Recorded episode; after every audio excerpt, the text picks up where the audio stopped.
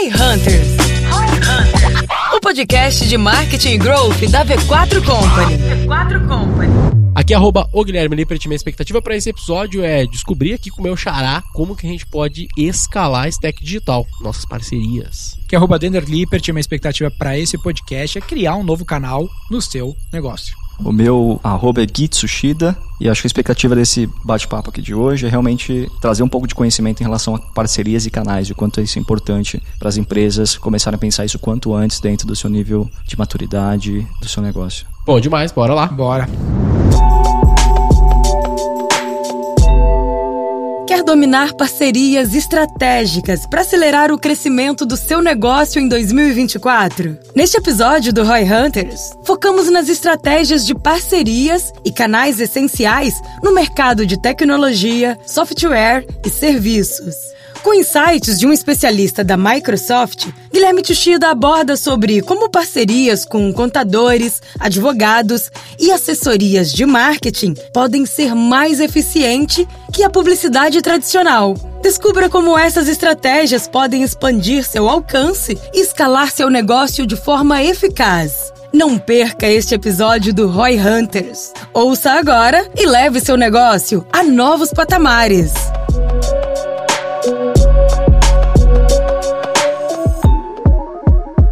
Turma, lembrando aqui que a gente está com o nosso parceiro, patrocinador do Roy Hunters, o eKite, o sistema de gestão de projetos para times de marketing, para agências de marketing, para assessorias de marketing, que é o oficial da V4 Company, a gente usa em todos os nossos escritórios. O eKite está sempre aparecendo aqui do Roy Hunters. Então, se você tem interesse em testar o eKite para gerenciar o seu time de marketing, ou sua agência de marketing, ou assessoria de marketing, clica no link aqui da descrição, joga aí nos mecanismos de busca por eKite, que você não vai se arrepender de no mínimo fazer um teste com eles.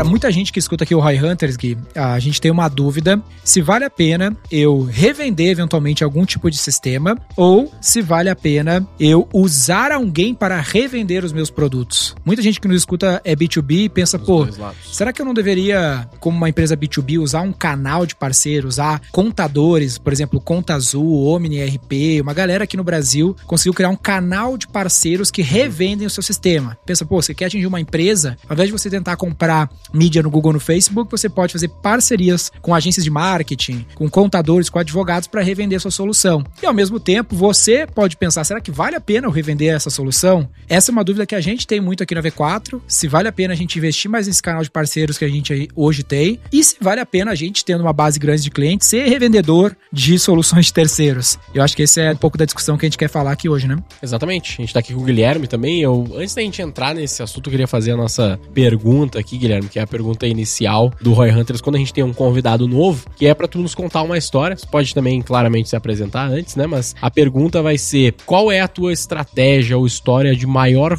ROI que você participou, presenciou, esteve junto? Legal. Bom, obrigado pelo espaço aqui. Enfim, sou o outro Guilherme, né? Sou o Guilherme Sushi. Guilherme 2. Guilherme 2. Eu tenho minha carreira inteira basicamente em tecnologia, um pouco mais de 10 anos voltado para isso. Em relação ao tema de ROI, eu vou falar sobre isso depois, mas hoje eu sou responsável por uma frente de recrutamento de parceiros estratégicos Perfeito. na Microsoft, voltado para serviços. Eu atuo numa frente de América Latina, dentro de uma estrutura de Américas, então eu sou a única pessoa que senta na cadeira dessa posição aqui na América Latina. Todos os meus pares estão nos Estados Unidos ou Canadá. Inclusive, a gente vai ter um evento super interessante semana que vem lá. Aí eu sou responsável por efetivamente recrutar um tipo de empresa que é um tipo de empresa que entrega serviços, né? Que ajuda a Microsoft num cenário de escala quando a gente pensa nesse cenário de parceiros. Eu acho que esse tema que você comentou, Denner, de um nível de escala, né? Será que eu começo a pensar num nível de canais? Se eu não começo, eu tenho maturidade para isso ou não? Eu acho que é um tema super interessante porque a maioria das vezes as empresas começam ou com uma metodologia, um serviço ou com uma solução própria, sempre pensando em, ok, desenvolver uma solução, desenvolver uma metodologia, tem uma oferta de serviço e essa empresa para crescer ela começa efetivamente a contratar vendedores, né? As pessoas Sim. precisam efetivamente vender as soluções delas em mercado. Mas pouquíssimas dessas empresas elas começam a olhar já no momento D0, D1, uma estratégia de canais. Então, ao invés de você pegar talvez cinco vendedores que você venha contratar para começar a vender sua solução, seu serviço, por que, que você não pega quatro vendedores e uma pessoa de canais para começar a olhar a estratégia de curto, médio e longo prazo? Uhum. Obviamente, o vendedor, se for um bom vendedor, ele começa a vender a solução de vocês de uma forma relativamente rápida. Uhum. E uma estratégia de canais é uma estratégia de canais que demora um pouco mais. Então, você tem que implementar toda uma política em relação àquilo, quais os cenários de comissionamento, bonificação e etc. Para que talvez depois 6, 12 meses, dois anos, você consiga efetivamente colher certos frutos em relação a uma estratégia de canais. Então, talvez respondendo parte do que você comentou, eu acho que é sempre válido em qualquer momento as empresas começarem a olhar uma estratégia de canais. Boa. Quer seja de uma forma pequena, quer seja efetivamente já investindo um pouco mais de recurso e energia nisso. E quão relevante no ponto de vista de ROI que o Gui trouxe, esse canal pode ser nessa tua experiência? Nessas empresas que tu passou, nos cases que tu viu, quantos por cento chega a ser os canais, ou esse canal de canais, será a origem da demanda que a empresa consegue adquirir num mês? Legal. Eu posso trazer um exemplo, que não é um exemplo da Microsoft, uhum. é um exemplo de um amigo que eu fiz algumas conexões em relação ao negócio dele. Imagina, esse meu amigo ele tem uma empresa de software, que é uma empresa que trabalha muito com a questão de streaming de vídeos corporativos. Legal. E o intuito dele efetivamente é vender isso para as empresas, qualquer tipo de empresa, qualquer vertical de negócio. Obviamente que essas empresas precisam de como se fosse um YouTube para empresas, né? Okay. Muito mais seguro e etc. Eu fiz algumas conexões só para entender esse nível de canais que eu, é um exemplo que eu estou dando. Uhum. Eu fiz algumas conexões com um vice-presidente de uma empresa que é amigo meu. Esse vice-presidente, ele representa uma empresa que é uma das principais empresas de eventos do mundo, é uma ah. empresa alemã, e basicamente ele vende hoje o metro quadrado dos estandes dentro dos eventos que eles fazem. Tá bom. Então, esse é o business que esse cara tem hoje. Quando a gente olha para uma estratégia de canais, através do momento que eu fiz essa conexão, eles estão desenvolvendo algumas coisas juntos. Imagina que uma empresa, que é a empresa que tem esse software, uhum. ele conectou com esse cara que tem um evento, os dois fizeram uma parceria, e uma parceria que pensa num cenário de escala, né? Uhum. Então, imagina que se eles conseguem criar qualquer nível de sinergia para esse software ser disponibilizado em cada uma das empresas que participa, que compra o stand ou que, enfim, uhum. patrocina o evento, o nível de escala que isso poderia dar. Então, assim, cada evento tem mais de 100 100, 200, 300 empresas diferentes. Uhum. A partir do momento que você cria um, nível de sinergia ali, você consegue escalar, aquilo é, é game change para qualquer uhum. tipo de uhum. empresa. Uhum. Então, assim, eu sempre gosto de pensar nesse nível de escala de canais e parcerias. Talvez até um cenário que não é, às vezes, tão convencional assim, que entra muito mais no cenário de desenvolvimento de negócios, modelo de negócios que são um pouco mais diferentes. E a gente tem os dois lados aqui, né? Que é o lado de quem tem a solução e vai fazer isso como um canal para expandir a venda da sua solução, e tem o lado dos que vão entrar nesses programas de parceria, da empresa que vai entrar nesses programas de parcerias para revender. Tá muito do primeiro lado, né? Que é o lado de quem tem as soluções e encontra parceiros para revender as soluções, correto? Correto. Na verdade, eu já estive dos dois já lados. Já esteve dos né? dois, dos né? dois lados, então. Boa. É. A minha pergunta, assim, é muito sobre timing. Vamos pensar para os dois lados, qual que é o, talvez o timing certo, ou pelo menos algum indício de que faz sentido abrir esse canal. Pô, desde sempre vale a pena estar tá pensando nesse canal, ou tem um momento mais interessante que vale a pena eu fugir um pouco dos canais mais tradicionais aqui e ir para um canal de parceria?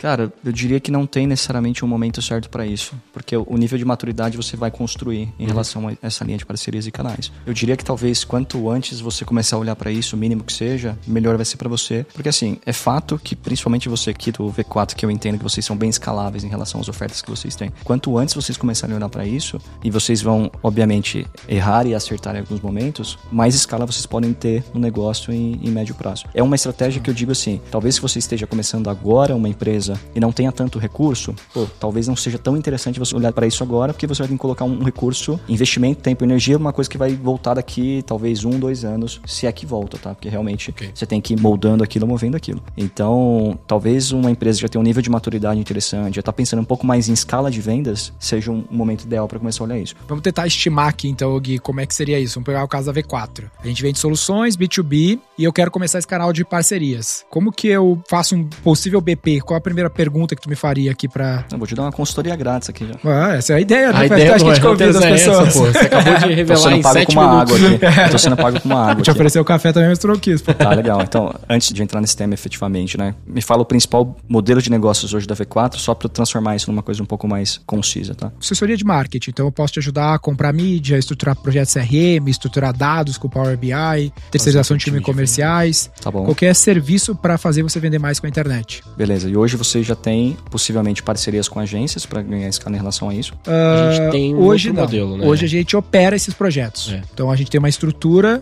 que é uma- um modelo de franquias, que essas franquias entregam esses projetos para os clientes. É, o foco delas não é vender. Tá, legal. E Ela, pensa... a gente mesmo que entrega. Tá bom. Pensando que talvez o modelo de vocês hoje já é um modelo consolidado, você já tem milhares aí de clientes, etc. Isso. A maior parte dos nossos clientes são captados via internet. A gente investe em mídia, da mesma maneira que a gente faz para o nosso cliente, a gente faz para nós. Legal. Talvez pensando no modelo de canais aqui de parcerias, que a gente estava comentando um pouco mais cedo, em relação assim, como que você consegue talvez ter um valor agregado maior dentro de toda a sua stack de soluções ofertadas, para você agregar mais valor para o seu cliente na ponta ou para possíveis novos entrantes. Então, talvez essa linha de softwares, que é o que vocês já fazem hoje, voltado para marketing, é uma coisa interessante de olhar cada vez mais.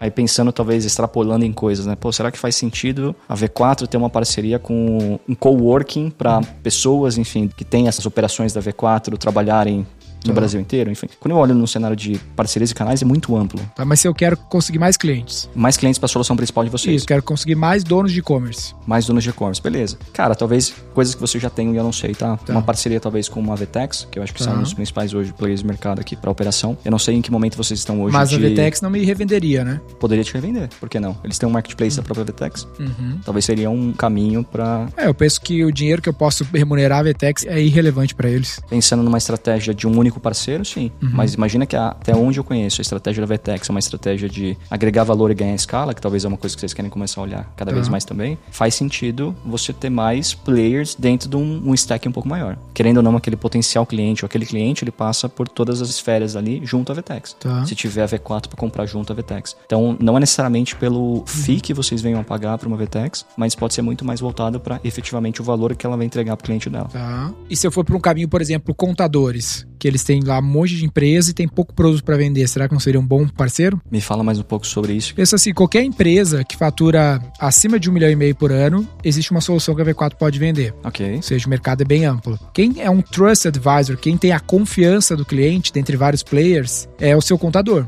né? Que tá ali fazendo a contabilidade, tem acesso aos principais stakeholders e aos números do negócio. Não seria interessante eu chegar numa série de contadores e fazer uma parceria para eles sugerir a V4 para sua base de clientes e em troca de algum incentivo? Não seria mais fácil alcançar um amplo número de clientes? Eu não diria mais fácil, eu diria que sim, você teria uma possibilidade de canal. Eu diria que talvez eu não diria mais fácil. Qual que é a facilidade hoje desse player que é um contador, que tem uma contabilidade, saber posicionar uma V4 para os seus clientes? Eu entendo que ele tem acesso a- aos tomadores de decisão dentro daquela empresa, eles têm os acessos financeiros que obviamente não pode compartilhar em relação a isso, mas o quão fácil e difícil vai ser desse cara posicionar você para levar para uma empresa final, que também é cliente dele. Criar essa conversa. Eu acho né? que é Como um. vai é, criar tem, tem-se um nível de desafio bem grande em relação a isso. Eu não digo que é impossível, mas assim, Tu diz por ele estar muito distante do core. cara, totalmente distante do core.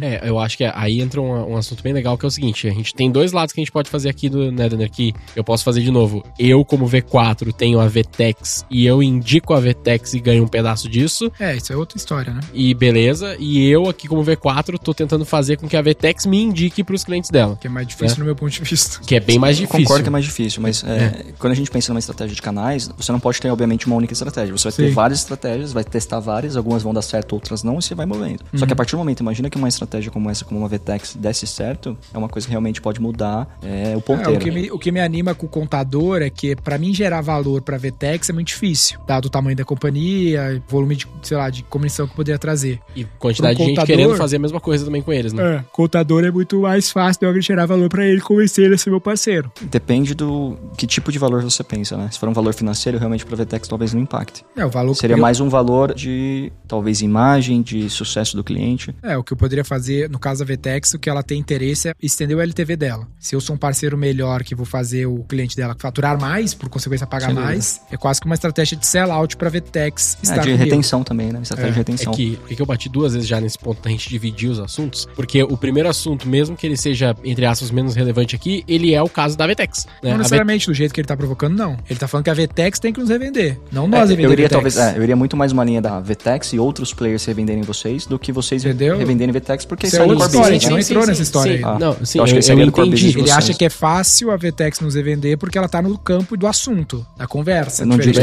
eu não diria que é fácil, assim. Não, eu diria que é- é fácil, uma Mais possibilidade. fácil do contador. mais interessante, mais relevante do que o contador, talvez. Depende. Se a gente for pensar, eu acho que assim, são estratégias que precisam ser validadas minimamente possível. Então, assim, talvez talvez uma parceria com uma Contabilizei, que tem ali uma série de contadores, clientes, em, em, verdade, clientes tem né, clientes. debaixo da, da Contabilizei, pode ser que faça um pouco mais sentido, que é, um- é algo um pouco mais escalável. Uhum. Se você pega escritório de contabilidade, que talvez não tenha uma pegada tão digital, que talvez não entenda desse formato de canais e escala, Uhum. pode ser um pouco mais difícil. Então, assim, talvez eu tentaria pegar empresas que são empresas de tecnologia, que são escaláveis para cada uma das verticais que vocês atuam hoje, ter um nível de conversa em relação a isso. É que o meu ponto de vista aqui, eu quero bater, é.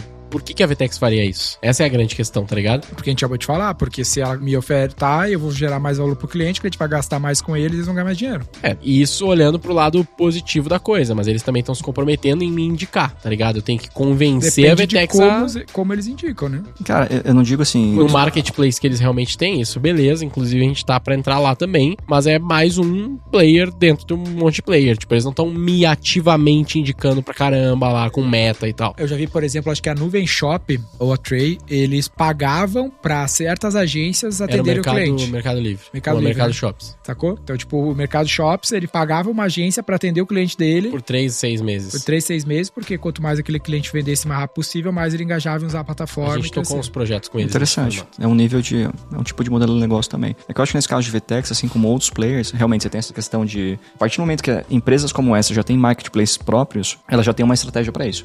Não necessariamente em ganhar muito dinheiro com o FII da solução de vocês, mas realmente o cliente. O cliente é importante. Então, imagina que um e-commerce, uma empresa qualquer, ela compra tudo que ela precisa dentro de um único local representado pela VTEX, a VTEX tem um valor muito importante para aquela empresa.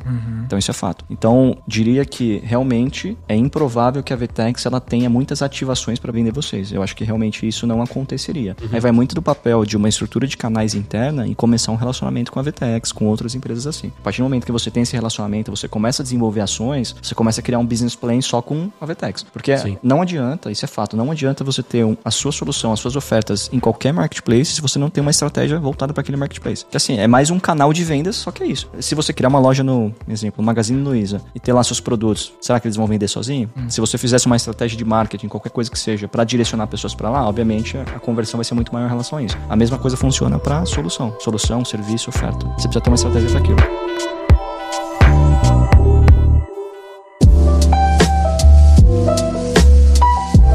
Mas hoje, na tua experiência, é mais fácil tu conseguir convencer alguém que não é um reseller de nada a se tornar um, ou pegar alguém que já tem esse business model de ser reseller. Já tem o programa. Porque, por exemplo, o reseller não está nas linhas de receita da Vtex, não é algo relevante. Então eu teria que convencer eles, por algum outro motivo, a me vender seria um bom negócio. Versus uma Meta, uma Accenture, que já revende naturalmente sistemas como o da Microsoft. Que já Cara, é parte do business model, né? Assim, eu diria que a partir do momento que uma VTEX, aí talvez focando nesse ponto ainda, ela tem um marketplace, ela já tem uma estratégia para isso. Independente se é do FII, etc. Já tem algo formatado para isso. Eu diria que talvez começar um play de reseller novo, ele é mais doloroso, mas se você acerta a veia em relação a isso, você consegue ter um retorno mais interessante. Porque até essas empresas que você comentou, né, Accenture, talvez algumas outras, elas realmente revendem soluções de players de mercado. Só que qual que é o nível de escala dessa revenda? Talvez ela não seja tão grande. Então, assim, eu acho que o que eu faria no primeiro momento é, beleza, eu entenderia quais são empresas ou as verticais de negócios mais interessantes para buscar sinergias e parcerias. Cara, tentaria abrir uma, uma linha ali de pipeline de parceiros para você começar a tentar desenvolver alguma coisa. E às vezes realmente é sair um pouquinho da caixinha. Beleza, VTEX é uma coisa. Será que uma empresa MV Sistemas, eu não sei se vocês conhecem, no Recife. MV Sistemas é a maior empresa de soluções tecnológicas para a saúde hoje.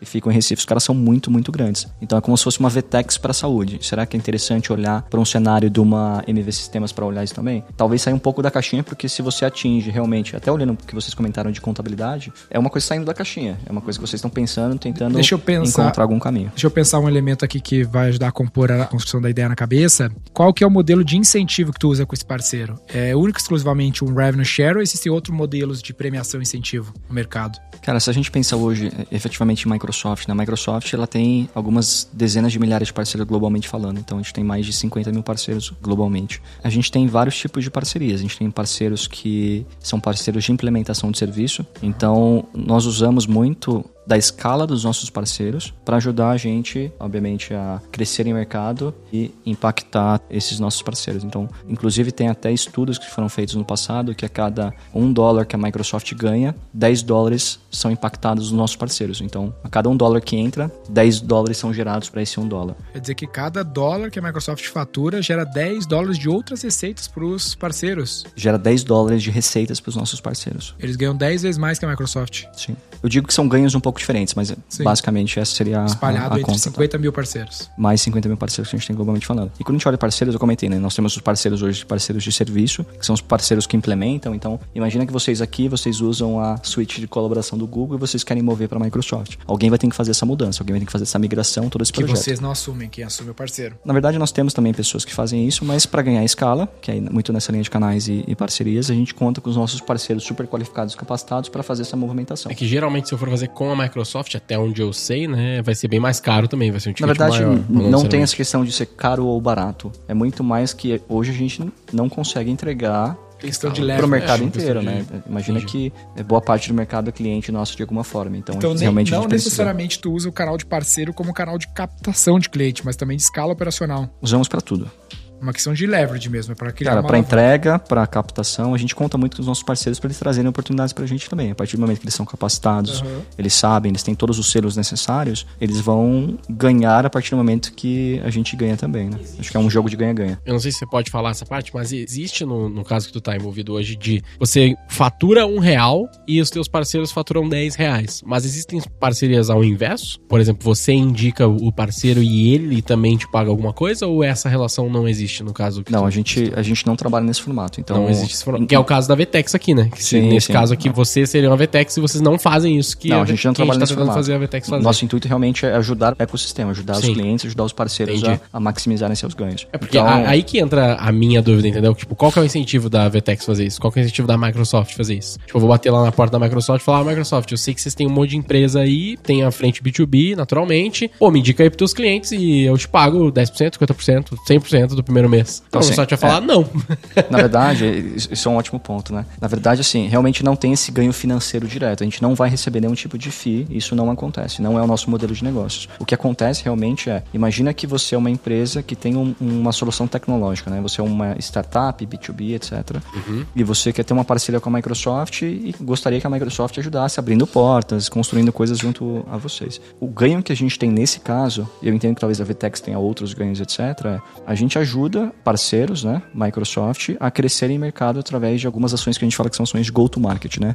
É, go-to-market ou go-to-marketing. A gente ajuda essas empresas conectando, talvez, criando eventos em conjunto, é, abrindo portas em alguns potenciais clientes para que essa empresa venda essa solução e etc. E o que a gente ganha com isso? A gente pede que essa empresa ela esteja rodando toda a stack dela tecnológica na nuvem da Microsoft. Então, imagina que você, essa empresa, ela está consumindo a nuvem da Microsoft, a Microsoft Azure, e quanto mais ela vende, quanto mais ela cresce, mais ela vai consumir tecnologia da Microsoft.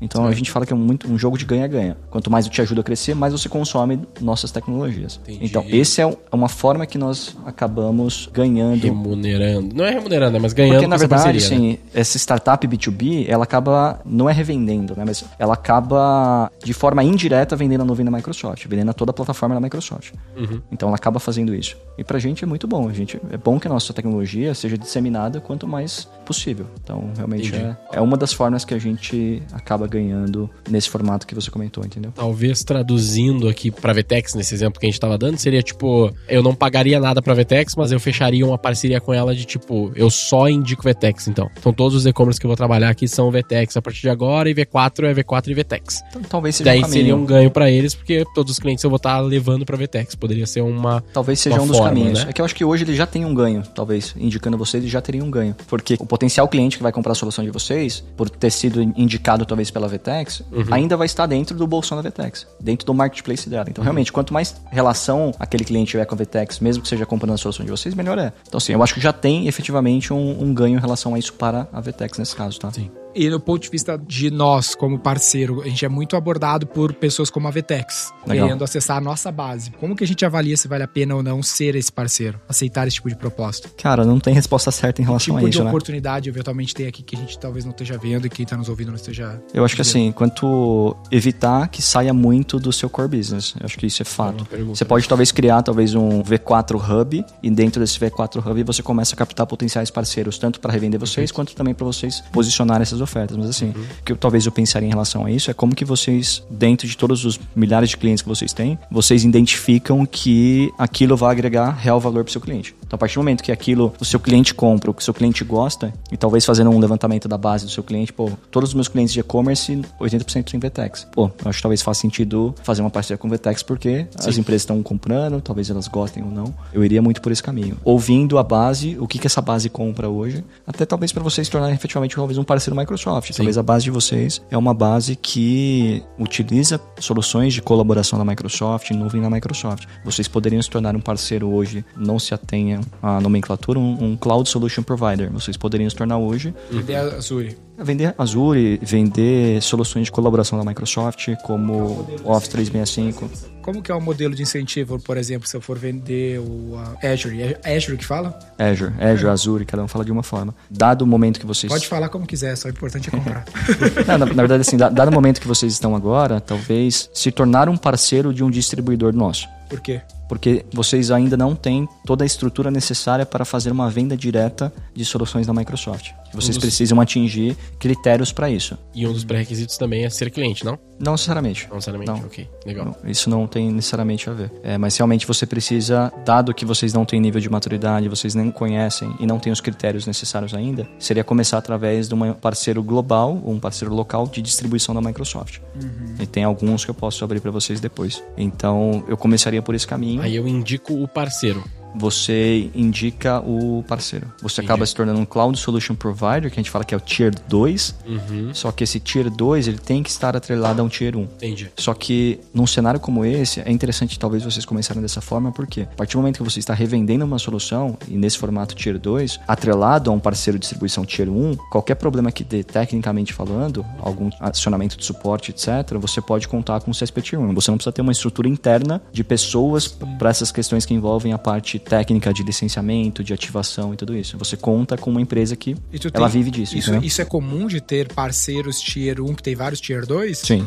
O próprio parceiro Tier 1 ele pode ter vários Tier 2, isso é muito comum, principalmente para business que envolvem distribuição. Daí tem uma estrutura também de remuneração. Na verdade, a remuneração ela acaba acontecendo entre o que a gente fala que é o P2P, né? Partner to partner. Acontece entre vocês. Então, a Microsoft não tem relação a isso. E nem paga nada. Nem paga nada. O cara ganha A Microsoft serviço. ela tem um preço da solução dela. Os parceiros colocam ali o imposto, o markup que a gente fala, né? O imposto e a margem dentro da operação. Mas o consumidor não pode comprar direto, sem o markup do parceiro? Direto Consegue comprar diretamente através de um site da Microsoft, o que às vezes não é recomendado para empresas, né? Acho que para pessoas você Ela precisa do suporte. faz mais sentido como pessoa física comprar através né? do suporte do que Implementação, configuração. através de negócios, né? Business. Por que, que a Microsoft ela não tira esses parceiros? Porque eu vejo vários casos de uma Microsoft, de uma Salesforce, uma SAP, que eles têm esses parceiros implementadores que dá bastante dor de cabeça, né? De muita diferença, mesmo que tenha os controles de qualidade, tem bastante diferença de padrão e tu tem a barreira de pagar a implementação, pagar o implementador. Diferente, por exemplo, tem um CRM turco que tá crescendo muito aqui no Brasil, chama Insider, não sei se já ouviu falar, que não é das camisetas. Ah, e eles não cobram implementação, esses são os diferenciais. Eles mesmos implementam sem custo, só cobram assinatura. É muito fácil implementar eles nos clientes, porque não tem essa barreira na, na conversa. Esse é um lance, a gente implementou Salesforce SAP recentemente na V4 e a gente sofreu muito de custo. Até o parceiro bacana, mas foi um custo, né?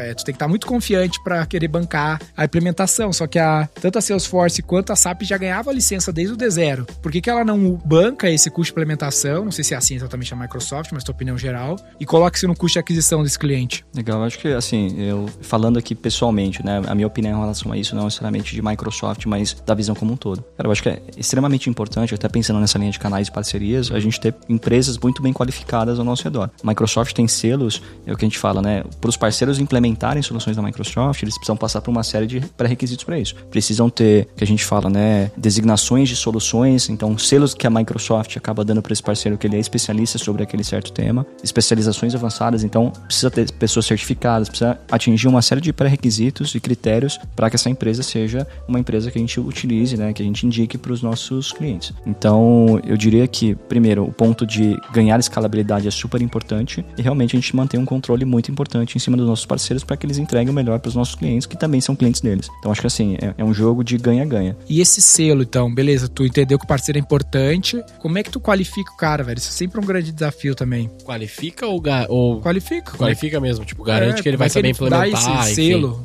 de especialização no setor, é uma provinha, um teste? Na verdade, assim, é uma série de pré-requisitos que esse parceiro precisa ter. Ele precisa ter, por exemplo, inicialmente se tornar um parceiro da Microsoft através de um link que ele preenche algumas informações. Isso é relativamente simples. Depois ele começa a ser um parceiro ah, cada vez mais especializado em certo tema. Então, talvez entre um parceiro que é um parceiro que tem especialização ou que é um parceiro que conhece muito sobre projetos de dado e inteligência artificial, por exemplo. Tá. Esse parceiro precisa ter uma quantidade de pessoas certificadas, tanto certificações intermediárias quanto avançadas. Aí eu falo realmente de certificações técnicas, de tecnologias Microsoft. Que vocês mesmos fazem ela Assim, é, a tecnologia é nossa, obviamente, mas para certificar, eu digo, a prova. para certificar, enfim, são empresas terceiras que acabam tendo essas certificações, mas é uma certificação de Microsoft, né? Então são empresas que são credenciadas pela Microsoft, especializadas é, Microsoft. especializadas em relação a isso. Então, primeiro, você tem que Legal. ter ali as certificações intermediárias e avançadas. Você precisa ter, nesse caso de parceiros de serviço, né? Clientes atrelado ao ID, né? Ao, ao número de identificação desse parceiro. Porque como você é um parceiro, nesse caso que eu estou falando de serviços, é um parceiro que ele implementa tecnologias e soluções nos clientes. Então, a partir do momento que ele implementa, a gente consegue fazer o, o tracking do que, que esse cliente está consumindo por conta do trabalho desse parceiro. Então, você precisa ter esse link entre um e o outro também. E quantidade, nesse caso, quantidade de clientes com esse link, né, junto a esse parceiro. Então, esses são parte dos critérios que acontecem para você começar a subir na escadinha de parcerias com a Microsoft. Depois vai tem casos dos casos que envolvem mais especializações, né? Então, esse parceiro é um parceiro de especialização avançada de analytics, por exemplo. Esse parceiro precisa passar, é, primeiro, ele tem que ter casos de sucesso que comprovem que ele é expert naquele tema de analytics, mas mais do que isso, ele tem que passar por um processo de auditoria para que a gente comprove que esse cara é especialista em analytics. Sim. Então, é uma empresa externa que faz uma auditoria de técnica de expertise em relação a isso.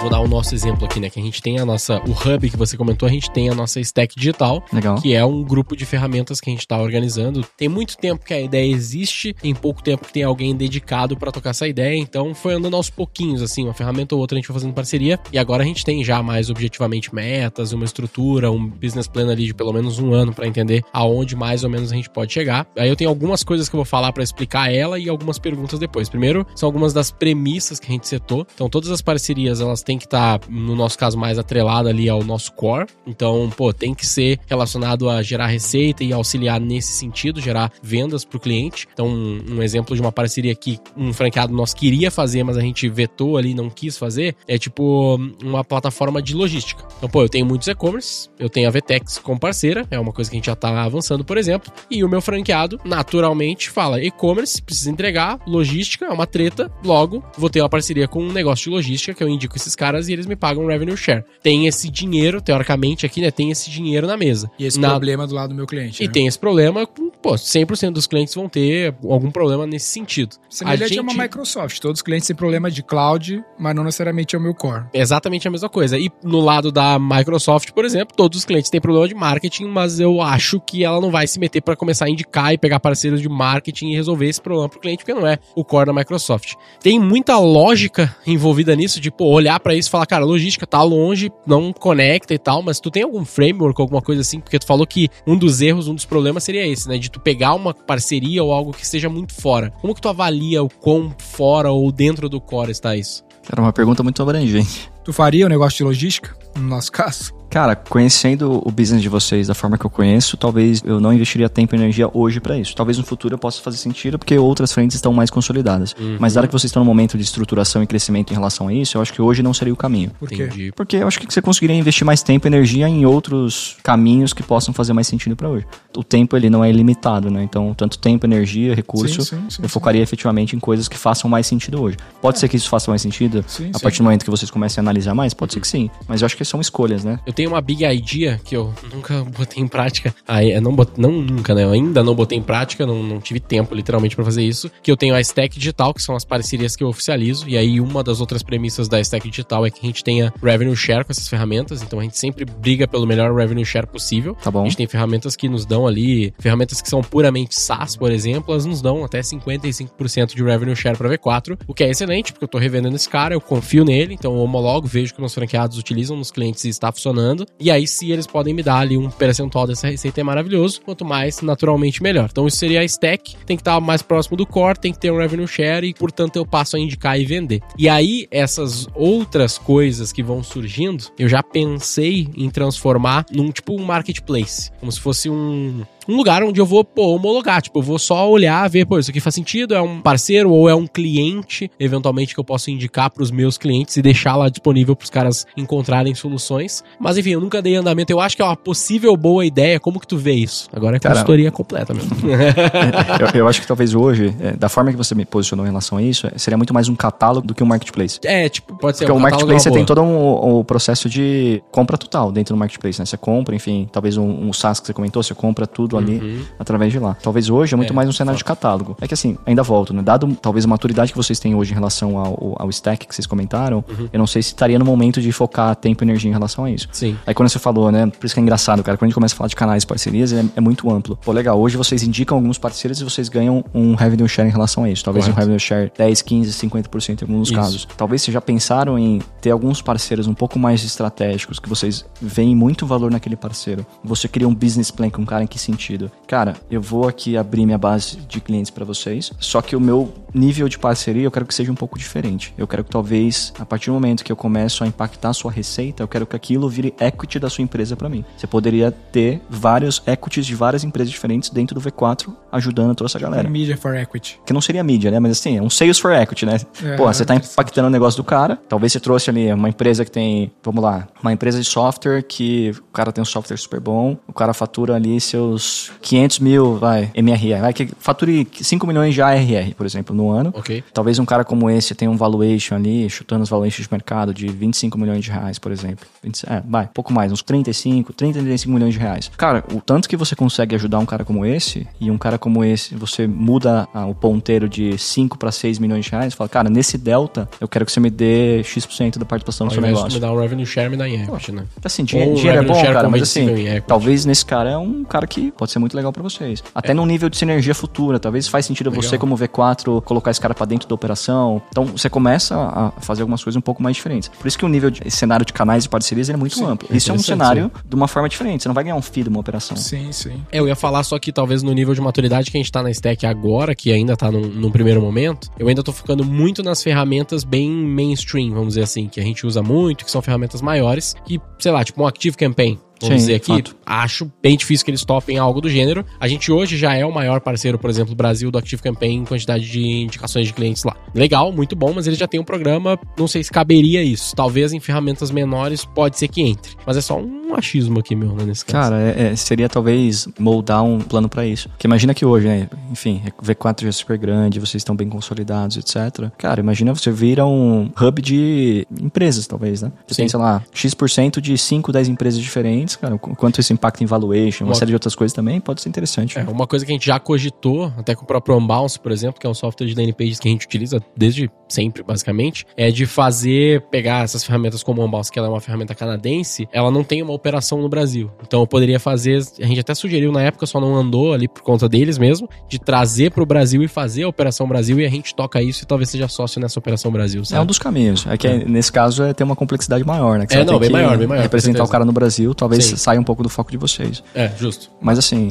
Cara, tem é, infinitas possibilidades. Assim, a gente pode ficar dois dias falando aqui que tem muita coisa que dá para começar a desenhar. Legal. Até nessa linha, talvez, de AI, né? Eu não sei quando vocês estão olhando soluções de AI nesse nível, mas o tema de AI não é necessariamente novo, né? Mas acho que começou a ganhar pauta desde o ano passado. Mas quando vocês olham o tema de AI, soluções que talvez começam a a agregar valor para o mercado utilizando AI e com nível de escala muito grande, cara, eu talvez, pensando em business de vocês, eu começaria a olhar um pouco mais a fundo para talvez empresas que têm soluções interessantes de AI que estejam voando baixo que podem impactar muito o, o sucesso dos clientes de vocês. Interessante. Eu acho que assim, qualquer coisa ali, um grande produtividade é, é enorme, é fantástico. Eu queria ouvir um pouco da tua opinião sobre AI, mas antes disso, como é que você faz para os caras não criar uma competitividade de commodity do tipo assim, se eu estou revendendo Power BI, a suite da Microsoft Microsoft e a Mera, lá, a Meta, que é um fornecedor nosso que também vende lá no Rio Grande do Sul, que é o mesmo nome do Facebook, mas é outra empresa. O Accenture, elas também têm deals com a Microsoft. Como é que eu consigo apresentar um diferencial competitivo para o meu cliente ele querer comprar o switch da Microsoft na minha mão e não da McKinsey, da Accenture da Meta?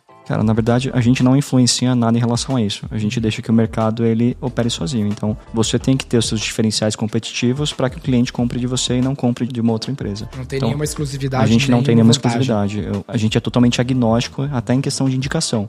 Hoje, se você me pede a indicação, você me indica um parceiro para trabalhar é, com a gente, eu não posso indicar um parceiro, eu vou indicar uma gama de parceiros, o site da Microsoft, para que você escolha algum. Porque eu não posso ter, talvez, privilégio com alguns parceiros. Sim. Os parceiros eles têm que se provar por eles mesmos e efetivamente mostrar cada um o seu valor. E, e o cliente não fica inseguro do tipo assim, pô, o cara tá me oferecendo só porque ele tem uma parceria com a Microsoft, ao invés de ele me oferecer o que é melhor para mim, ele tá oferecendo a Microsoft porque eu tenho uma é, parceria conflito lá. Conflito de interesse. Um né? Conflito de interesse. Sempre cara, formador, não, nossa. Não, eu, eu acho que eu, eu diria que não. Eu acho que não. Obviamente ele vai indicar, o, primeiro, o que ele tem, né? Então Sim. talvez a partir do momento que você está procurando alguma coisa e esse cara tem o que você, minimamente o que você busca, ele vai indicar, e se Microsoft for esse caso, ele vai indicar efetivamente Microsoft, assim como ele pode indicar outros também. Você tem hoje muitas empresas que trabalham com vários players de mercado, então uhum. não só necessariamente Microsoft, mas com outras empresas também. Eu e acho eu... que eu diria que tem espaço para todo mundo, né?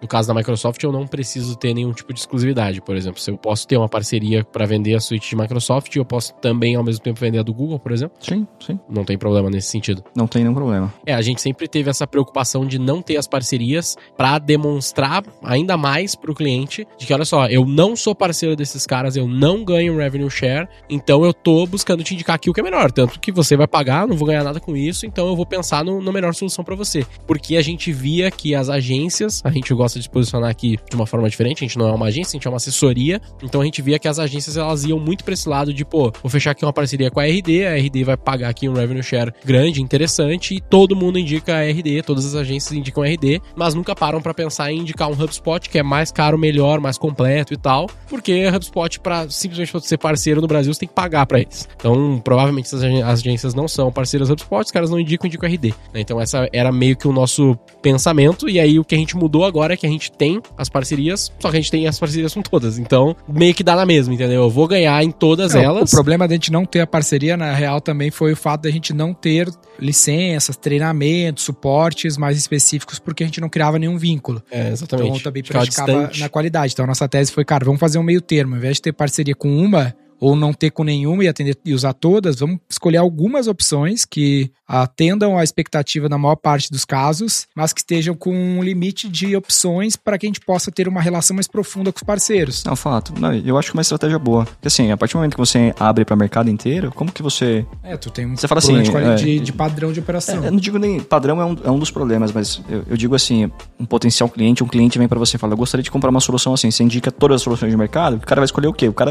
É a mesma coisa que ele buscar no Google, entendeu? Então, assim, dificulta um pouco. É, a gente chegou a criar calculadoras aqui. Tipo, a gente tem uma calculadora de CRM de vendas. Uhum. Aí o cara responde, tipo, 10 perguntas de basicamente uma análise de maturidade de time de vendas e processo de vendas, e no final ela demonstra entre quatro das plataformas que a gente acredita que são as melhores plataformas de CRMs de vendas pro nosso tipo de cliente, ela vai indicar uma. Pô, pra você é como CRM por conta é, A gente pontos, viu, ah, tem user case que é assim, a melhor do mundo é essa. Tem user case que é assim, a melhor do mundo é essa. Então, pra cada caso de uso, a gente selecionou os, o melhor parceiro para aquele caso de uso. Então, a gente é. avalia o contexto do cliente através desse processo que falou e aí sugere, cara, dadas nossas experiências, pesquisas, a melhor solução para ti é essa. Sim. Se... E você pode usar outra, whatever. É. Tipo, ele, ele, não é obrigado a trabalhar para trabalhar comigo usar não, o como. Não, mas é óbvio que vocês usam a credibilidade que vocês construíram, né? Então, Isso. certamente o cara vai ter um, um olhar um pouco mais carinhoso, mais atencioso para o que vocês estão falando para eles. Total. E a gente se preocupa em entregar de fato a melhor solução, porque quanto mais sucesso ele ter, mais que o serviço ele vai consumir, né? Sem dúvida. Se ele só comprar a ferramenta e der problema, Essa é a ideia no aí final, ele né? vai, vai a nada. E nessa parada de AI, Guilherme, o que, que tu tá vendo dentro de todas essas stacks? Aí a Microsoft tá bem à frente, a gente já falou bastante sobre AI aqui no Roy Hunters. A gente não usa a Microsoft no nosso stack principal aqui, mas a gente usa só em finanças, porque o CFO não consegue viver sem o Excel. Literalmente. E eu acho que lançou recente as funções pagas do Copilot, né? Cara, em relação ao Copilot, sim, tem mais ou menos talvez uns dois meses que é- acabou tendo o lançamento da solução. É uma licença. Já tá available for everyone, assim, pra todo mundo, né? Sim, é uma, é uma licen- é Só licença pagar. paga, né? Uma licença paga adicional às ferramentas de colaboração, as licenças que as empresas já possuem em relação ao Microsoft, né? Office 365, M365. Então, é uma solução paga, mas é uma solução que, obviamente, eu, eu trabalho, né? Mas é particularmente muito, muito boa para ganho de produtividade. E a gente costuma dizer que, inclusive, tem até estudo de mercado, né? Tem um, estudo da IDC que saiu agora, é, não necessariamente para a Microsoft, mas saiu em relação a AI, né? Voltado para produtividade agora em 2023, falando que a cada um dólar que as empresas gastam em AI, você tem ali um, um ROI de 3,5 vezes, e isso no horizonte de 12 a 14 meses. Então, em ganho de produtividade, cara, é realmente Tá melhor fantástico. que a minha mídia. Nessa linha de Copilot, né, teve outros estudos de mercado, um inclusive da Work Trend Index, que saiu recentemente falando sobre o ganho de produtividade. Você tem estudos já que mostram, mesmo que tenha a solução é relativamente nova, né, tem dois, três meses, que falam que as pessoas ganham em média de uma a três horas de ganho de produtividade por semana por utilizar soluções de Copilot. E talvez para materializar um pouco em relação a isso, por exemplo, o Copilot nada mais é como um copiloto. Então, utilizando do contexto da inteligência artificial sendo um copiloto da vida das pessoas. Tá. Então, quando a gente olha a stack da Microsoft para a linha de Copilot, e a gente coloca, por exemplo, tem um Copilot para PowerPoint. Quanto tempo talvez você já gastou criando apresentações? Infinito. Cara, é, é muito assim, tempo. você quer mudar uma coisinha ali, quer mudar uma coisinha aqui, é, é assim, você gasta muito tempo em relação a isso. Você gasta mais tempo no esqueleto da apresentação do que no conteúdo. Porque o conteúdo talvez você já saiba, você efetivamente gasta em deixar bonito, Sim, apresentar, etc. off. Dentro do horizonte do Copilot no PowerPoint, o esqueleto ele tá pronto em segundos. Você talvez tenha uma apresentação pronta, 70% dela pronta em um minuto. Porque você direciona o que efetivamente você Gera quer. tudo. Ela gera, depois você faz as mudanças, coloca o conteúdo que você quer efetivamente em E o relação a isso. funcionamento é literalmente eu digito lá no, no PowerPoint o que, que eu quero e ela Tem gera. uma, pra tem uma parte específica ali que você coloca no Copilot, né? Na Uhum. parte de cima superior. Como se fosse um- uma linha de escrita. Muito parecido com, talvez com o chat GPT, né? Você coloca ali, ó. Cria uma apresentação para mim falando sobre o futuro do marketing nos próximos cinco anos. Ou cria, por exemplo, um, um plano de negócios para mim envolvendo canais e parcerias. Meu negócio assim, assim, assado. Isso dentro do Do, Do PowerPoint. PowerPoint. PowerPoint. Eu posso fazer mais detalhado? Tipo, eu posso chegar e falar assim, cara, eu quero uma apresentação que é esse tema, eu quero que ela tenha 15 slides, e eu quero que o slide 1 seja assim, o slide 2 seja assim, lá, lá, lá, tipo um roteirão, e ela monta pra mim daí mais eficientemente. Consegue. Top. Isso E é o Excel, o que, que dá pra fazer de loucura no Excel? É, Cara, eu tenho assim, muita curiosidade, porque é- é- pre- apresentações eu já tinha visto algumas ferramentas aí soltas, assim, que estavam Aham. tentando criar, era até legal, mas, tipo, você tinha que mexer muito e não tinha a facilidade do PowerPoint, né? Então no PowerPoint com certeza deve ser muito mais legal. Mas do Excel eu ainda não vi, não vi nada do Excel. Eu não sou, talvez, o, o- a pessoa mais hard user de Excel para Eu, eu não conheço muito de fórmulas, etc. Eu até precisaria conhecer um pouco Você não mais. sabe fazer o índice Só que. Corresp. a Pra que pivoteia, ver? pivoteia eu até sei. Assim, índice Corresp é o mais avançado. É, É um dos. quando a gente olha o Copilot hoje. ver, pô. Quando, Ah, quando a gente olha hoje o Copilot para Excel, é, você não precisa necessariamente mais se preocupar tanto com as fórmulas em si. Ah, Como que eu crio essa fórmula? Você dá o comando de gostaria de criar isso, isso, aquilo, faça um merge de uma coluna para outra, faça essa conta assim para mim e ela gera aquilo para você de forma quase que instantânea. Então você não tem que ficar, putz, como que eu faço aquela fórmula, tal. Você já dá o direcionamento. Por isso que a gente fala que é o copiloto, né? É você é o comandante, É, você é o isso- piloto e você isso- tem é. a te- inteligência Isso artificial o como próprio. OpenAI já faz direto, eu brinco com... Assim, no- ma- mas, pensa, Cálculo o de que, VPL. o que eu tô querendo ver aqui é que eu ainda, eu realmente não vi mesmo, não tô nem falando só pra tu dizer pra audiência aqui, mas no Excel, então, tipo, como que é? Tenta descrever a, a user interface desse negócio. Eu vou entrar na célula e eu vou dar um dou igual e fala, escrevo ali como se fosse um prompt, ou eu falo por fora, ele me diz e eu boto na Não, célula. no, no próprio Excel, assim como o PowerPoint, você vai ter uma parte ali superior, provavelmente na parte da direita, se eu não, se eu não estou enganado, Uhum. a parte do Copilot. Então, Legal. a partir do momento que você abre aquilo, você vai ter um- uma meio que no, no canto direito da página inteira, como se fosse uma tela, não digo Como separada, um chat, né? assim? É um, um chat onde você vai conseguir questionar algumas coisas ali. Então, imagina que você já tem uma planilha montada, essa planilha ali já tem várias coisas escritas, por exemplo. Aí, no caso que você comentou, né? Ah, eu gostaria de saber qual que é o, o ROI desse cenário aqui. Você coloca lá, é, qual que é o ROI que tá dando aqui dessa coluna A para coluna B, do quanto que eu investi, dos quantos clientes, enfim, é, Uhum. retornaram, e ele cria para você a coluna de ROI de forma automática. Você E ele- aprova, né? Que é obviamente Entendi. aquilo que é gerado, e ele atualiza para você de forma. E ele já faz ali no, no próprio Excel, então. Sim. Pô, isso é Cara, tem muita coisa legal. Legal. É, quando a gente olha, por exemplo, o Teams né, como ferramenta de comunicação, é uma coisa que é muito legal, eu tenho utilizado muito. Ele faz as anotações praticamente da reunião inteira de forma dividida por pessoas. Então, por exemplo, nós três estamos falando aqui. Então, sei lá, mostra ali as partes que eu falei, o que que eu coloquei, se tem algum call to action. Então, ah, eu falei pro outro guia aqui para fazer isso, isso, aquilo. Ah. Ele vai estar tudo gravado pra gente. Então, assim, é muito rápido, é muito E instantâneo, tem é o transcript também, né? Tem a, É, dentro do transcript, também. ele pega tudo isso e molda pra você. Ah, o Guilherme falou pro outro Guilherme que precisa fazer isso, isso, isso até a data X. Ele já manda aquilo pra muito você. Você consegue configurar pra ele te mandar aquilo de forma quase que automática, né? Bem interessante. Boa. Ô Gui, é só um lance rápido Claro, mete aí. pro Gui convidado aqui. Uh, se a galera quiser saber um pouco mais sobre os programas de parceria da Microsoft, tem algum lugar que elas conseguem ver para se tornar parceiros, eventualmente, ou até encontrar um parceiro? Legal. Não, eu, eu entraria nas ferramentas de busca, tanto o, o Bing principalmente, né? é uma das melhores. Eu entraria no Bing e colocaria é, como se tornar um parceiro da Microsoft, que ele já te direciona pro nosso portal. Legal. Hoje o nome do portal é Microsoft AI CPP, Cloud Platform Partner, uma coisa assim. E a gente Legal. muda o nome com uma certa frequência. Tá. É, e lá você consegue entender passo a passo como se tornar um parceiro da Microsoft. Boa.